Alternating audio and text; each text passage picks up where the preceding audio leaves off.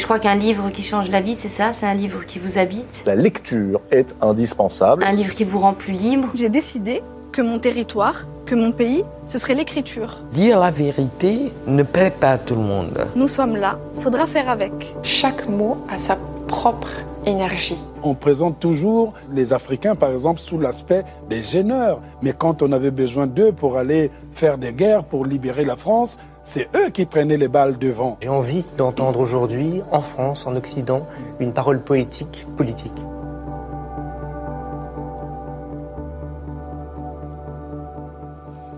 Bonjour, je m'appelle Asma et vous écoutez Bookapax, le podcast littéraire et engagé.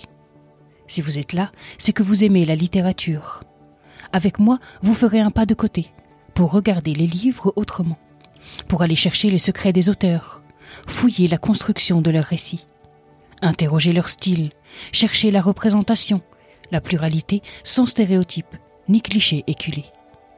Si vous appréciez ce podcast, faites-le savoir en le notant 5 étoiles sur iTunes, en le partageant sur vos réseaux sociaux ou encore en vous abonnant sur votre plateforme de podcast préférée. Et sinon, ça vous dit de faire partie du club Bookapax Pour ça, je vous invite à souscrire à la page Patreon de l'émission. Pourquoi? Pour soutenir ce podcast et m'aider à rester indépendante. Comment? En faisant chaque mois un don, en échange de contreparties complètement exclusives. Rendez-vous donc sur le lien en description du podcast. Vous y trouverez toutes les informations nécessaires. Allez, on y va.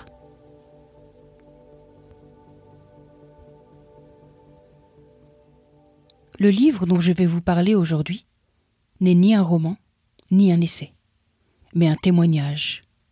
Le témoignage d'une femme qui a passé les plus belles années de son existence dehors, sans un abri fixe, sans un chez elle qui lui appartienne vraiment. Son titre, à la fois grave et oxymorique, donne le ton. Longtemps, j'ai habité dehors, de Elina Dumont. Ce livre, il m'est arrivé dans les mains par le biais d'une femme, d'une amie, d'une formidable enseignante, ex-grande gueule sur RMC. Fatima Haït Bounoua, c'est d'elle dont il s'agit, a rencontré Elina Dumont à plusieurs reprises. Les deux femmes sont devenues très amies. Elina sait qu'elle peut compter sur Fatima. Et l'inverse est vrai. Il y a quelques semaines, je participais à un atelier d'écriture dispensé par Fatima, qui nous a fait travailler sur le chez-soi, ce qu'il signifie et comment il est vécu. Entendu. Elle s'est alors appuyée sur ce livre, nous a conté l'histoire de cette femme et m'a laissé l'ouvrage. Et dès les premières lignes, j'avance avec Elina. Tête basse, épaules rentrées, et je fonce.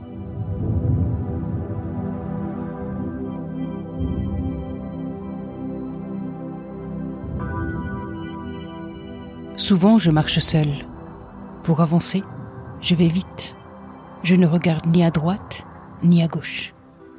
Les yeux fixés sur mes pieds, tête baissée, rentrée dans les épaules, j'évite les regards. Les gens me font peur. Je n'ai rien à leur dire.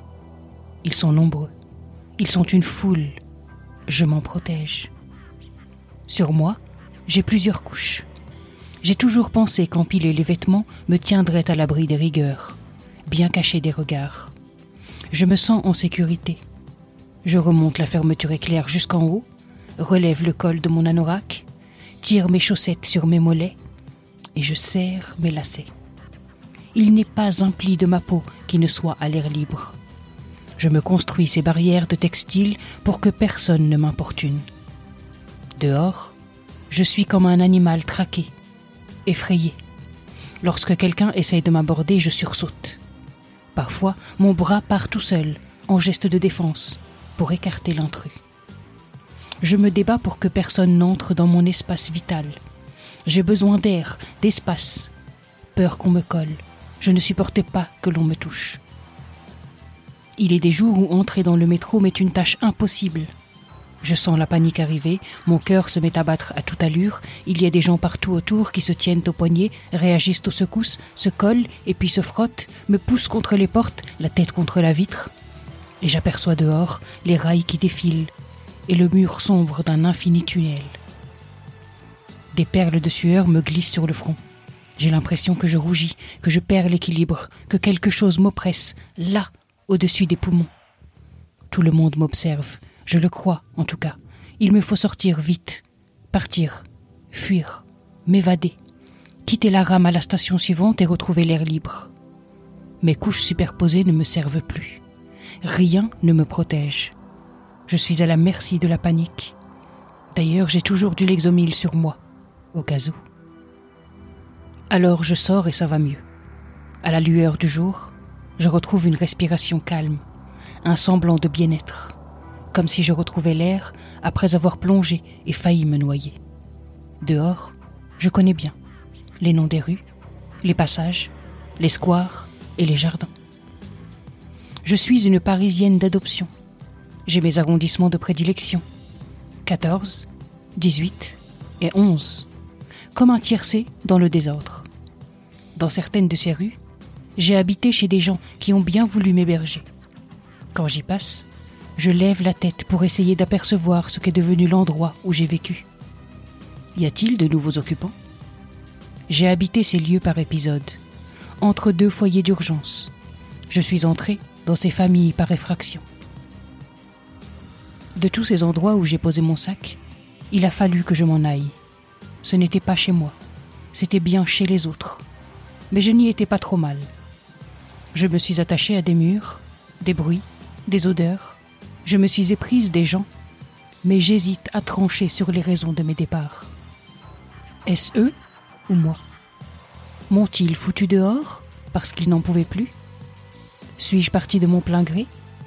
Ces lieux m'ont aspiré, puis rejeté. Et à chaque fois, il m'a fallu prendre la tangente, tenter ma chance ailleurs, recommencer comme si j'étais une inlassable, à revivre autre part.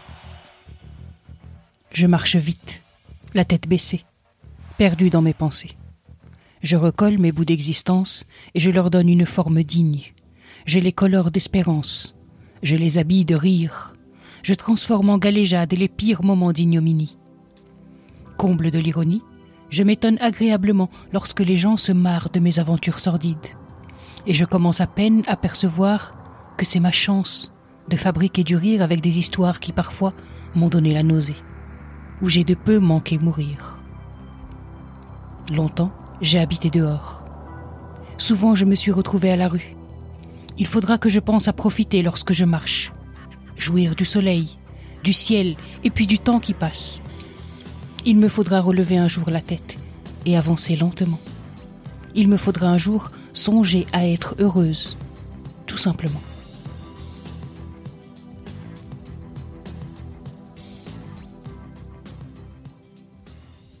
Marcher.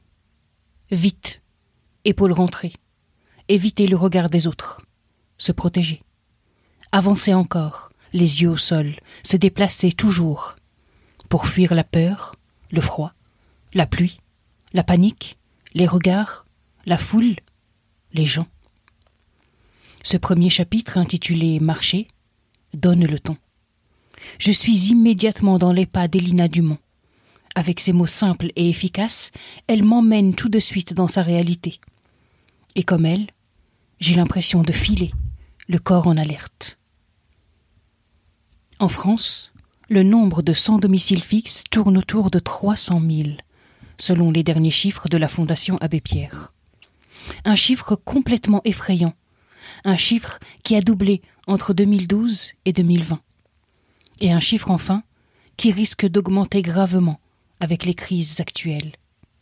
Parmi ces 300 000 SDF, 38% sont des femmes, à savoir 2 SDF sur 5.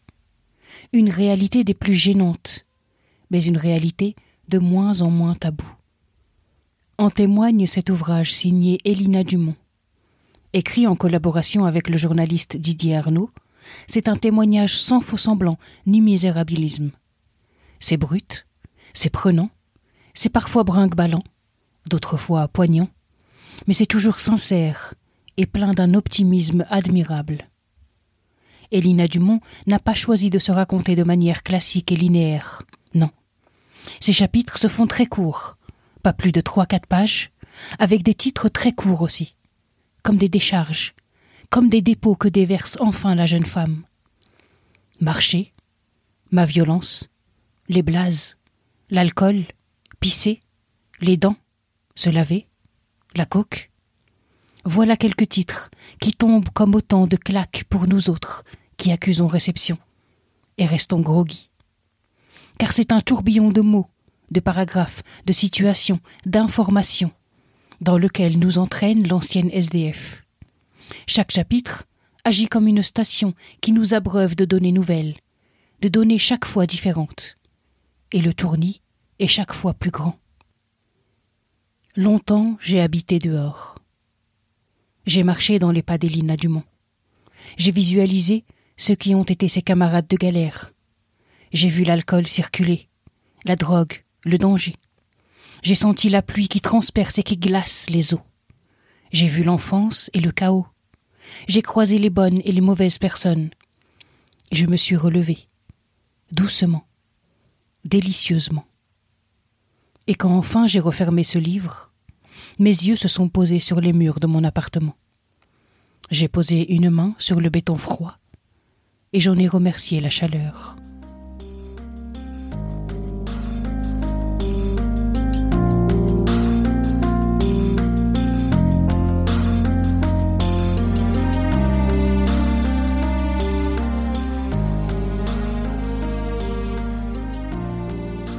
Merci d'avoir écouté cet épisode. Cette émission vous plaît? Pour la soutenir et faire en sorte qu'elle continue d'exister, partagez-la sur vos réseaux. Abonnez-vous sur Apple Podcast ou sur votre plateforme de podcast préférée. Et n'hésitez pas à la noter 5 étoiles. Merci infiniment pour vos retours, vos encouragements et votre enthousiasme. À bientôt.